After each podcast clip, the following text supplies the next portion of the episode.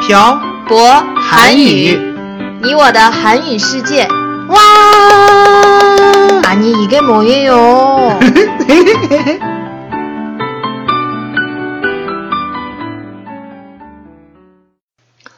这里是漂泊韩语你我的韩语世界第四十一期电台。안녕하세요，빠빠한국어의小博쌤이에요。 안녕하세요, 여러분. 빡빡 한국어의 연동 쌤입니다. 세트 씨, 곧 저희 부모님께 안부 전화 드려야 해요. 왜요? 5월 8일이 한국에서는 어버이날이거든요. 어버이날이에요? 네. 부모님께 전화 드리는 날이에요?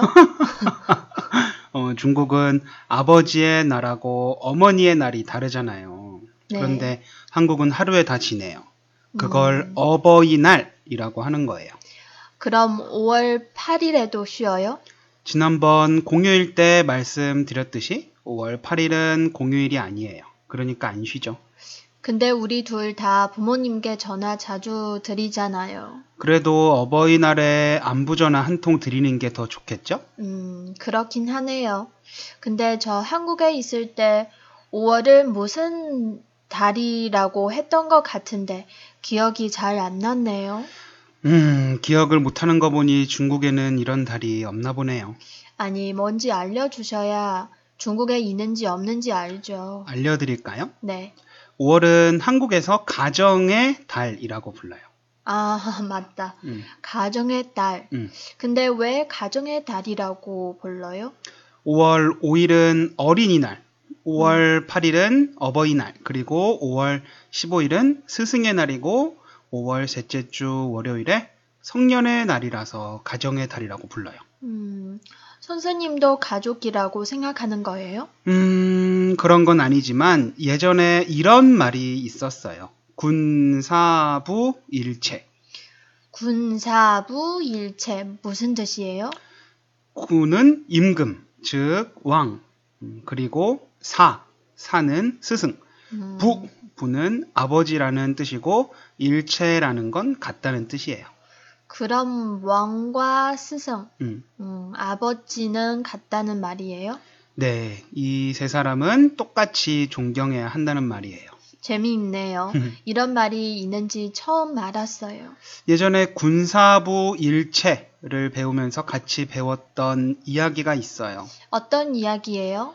예전에 어떤 아이가 있었는데 음. 왕 이외에 자신의 아버지를 가장 존경했어요. 음, 그런데 어느 날 그 아이의 선생님이 집에 찾아온 거예요. 그래서요? 그 아이의 선생님이 집에 오셨는데 아버지가 선생님께 머리 숙여 인사드리고 존경을 표하니까 아이가 너무 이상하게 생각했어요. 왜 이상하게 생각했어요? 그 아이는 아버지를 가장 존경했으니까요. 어, 음, 자기가 가장 존경하는 사람이 자신의 선생님을 존경하니 이상하게 생각한 거죠. 그래서 어떻게 됐어요? 선생님이 가신 후에 아이가 아버지께 여쭤봤어요. 아버지는 왜 선생님께 그렇게 인사를 하고 존경을 표현하고 음, 아버지가 어떻게 대답하셨어요? 그때 아버지가 군사부 일체라는 말을 한 거죠. 왕과 스승과 아버지는 똑같이 존경해야 한다고 음, 이 아버지는 이 아이에게 음, 선생님을 존경해야 한다는 것을 자기가 몸소 실천으로 통해서 어, 알려준 거예요. 음, 그럼 연돈쌤도 어렸을 때 선생님 말씀을 잘 들었어요? 전 부모님 말씀은 안 들어도 선생님 말씀은 진짜 잘 들었어요. 선생님들이 미인이셔나 보네요. 전부 다 남자 선생님들이었어요. 그럼 선생님들이 무서웠어요? 아니 태태 씨는 제가 선생님을 존경했다는 생각은 안 하세요? 그런 생각이 안 드니까 제가 이렇게 얘기를 하는 거죠. 아휴, 그 태태 씨 진짜 안 되겠네요. 어떻게 남편한테 그렇게 얘기할 수 있어요? 자꾸 딴소리 하지 말고 얘- 계속해서 가정의 달에 대해서 얘기해봐요. 자기가 불리하니까 이러네요. 진짜 안 되겠어요. 음, 빨리 계속해서 얘기해보세요. 네, 음, 어릴 때 어버이날 하루 전에 학교에서 부모님께 드릴 카네이션을 만들고 편지를 썼어요. 태태 씨도 그랬어요? 네, 그랬던 것 같아요. 음, 그리고 어버이날에 직접 만든 카네이션을 부모님의 가슴에 달아드리고 편지도 드렸던 기억이 있네요. 음, 그리고 제가 만든 카네이션을 부모님이 하루 종일 가슴에 달고 다니셨어요. 아이가 둘 이상이면 어떻게 해요? 어, 둘 이상이면 두 개 다 달고 다니셨던 것 같아요. 왜냐하면 어, 제 동생도 학교에서 만들어 왔었거든요. 그럼 아이가 많은 집에 마- 엄청 많이 달고 다녀셨, 아, 다녔겠네요. 그 아이들이 다 학교에 다닌다는 보장이 없잖아요. 막내는 아직 학교에 입학하지 않았을 수도 있고. 음, 농담으로 한 말인데 진담으로 받아들이시네요, 연돈쌤. 그럼 다음은 스승의 날을 얘기해 볼까요? 이제 제가 놀려도 대꾸도 안 하시네요. 재미없어요. 대꾸하면 저만 피곤해지니까요. 재미없어요, 연돈쌤. 스승의 날에는 보통 수업을 안 했어요. 그리고 선생님께 서프라이즈를 해드렸던 것 같아요. 어떤 서- 서프라이즈요? 음, 반 친구들과 아침에 일찍 학교에 와서 칠판에 풍선도 붙이고 선생님께 하고 싶은 말들을 쓰고 어, 편지도 써드리고 간단하게 선물도 드렸던 것 같아요. 근데 이게 서프라이즈예요? 지금 생각해보면 아마 선생님들도 다 아셨을 것 같아요. 음, 스승의 날이니까 우리 반 학생들이 나한테 뭘 해주겠구나 하고요. 그래도 그런 거에 감동받는 게 선생님 아니겠어요? 아, 그러겠죠. 저희도 저희가 가르치는 학생들이 감사하다고 편지를 써주거나 선물을 보내줄 때 감동받잖아요. 이 말은 꼭 편지를 써 달라거나 선물을 달라는 말이 말 같이 들리네요. 아, 그런 거 아니에요. 제가 그런 사람으로 보이세요? 연돈쌤 또 농담을 진담으로 받으시네요. 아휴, 얘기 안 해요, 진짜. 아니에요. 제가 잘못했어요. 계속해서 얘기해보세요. 근데 무슨 얘기를 해요? 가정의 달에 대해서요. 할 얘기 없는데, 이제. 아니, 벌써 할 얘기 없으면 어떻게 해요? 뭘 어떻게 해요? 어쩔 수 없죠. 어, 태태 씨 뭐 듣고 싶은 얘기 있어요? 어, 그럼 연돈쌤 5월에 특별한 일이 있었어요? 아, 참. 음, 저희 아버지 생신이 음력 4월 11일이셔서 보통 생신이 5월이었어요. 올해는 아버님 생신 때 중국에 오신다고 했잖아요. 어, 맞아요. 며느리한테 생일상 받는다고 오신다고 했어요. 근데 그거 진짜예요? 아, 당연히 농담이죠. 사실 생일상을 어떻게 차려야 할지 몰라서 걱정이에요. 아, 태태 씨는 제 생일상이나 걱정하세요. 아버지는 엄마가 있잖아요. 그래도요, 저 좀 걱정돼요. 아유, 걱정하지 마시라니까요. 알겠어요.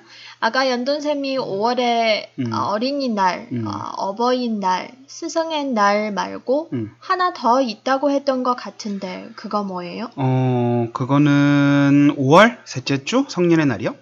네, 맞아요. 성년의 날, 음. 중국에는 이런 날이 없는 것 같아서요. 신기하네요. 음, 이건 5월 셋째 주에 올리기로 해요. 내용이 많을 것 같아요. 그래요. 음, 가정의 달 얘기하니까 한국에 가고 싶네요. 왜요? 그냥 부모님하고 옛날 은사님들이 음, 뵙고 싶어서요.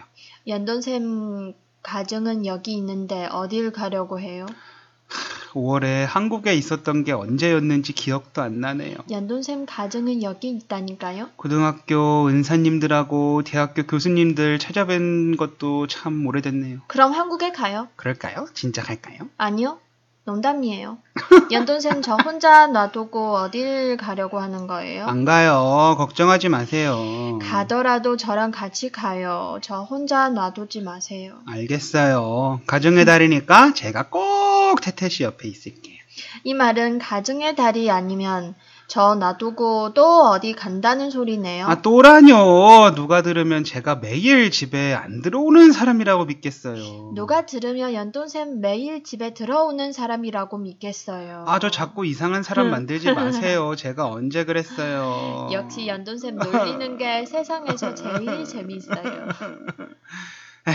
더 놀림받기 전에 이만해야겠어요. 에휴, 오늘은 한국의 가정의 달에 대해서 알아봤습니다. 음, 한국은 5월이 되면 꽃이 많이 팔려요. 부모님과 선생님들께 드릴 꽃과 성년이 된 사람들에게 꽃을 선물하기 때문이에요. 여러분은 부모님께 안부 전화를 자주 드리나요? 혹은 옛날 은사님들께 자주 안부 인사를 하시나요?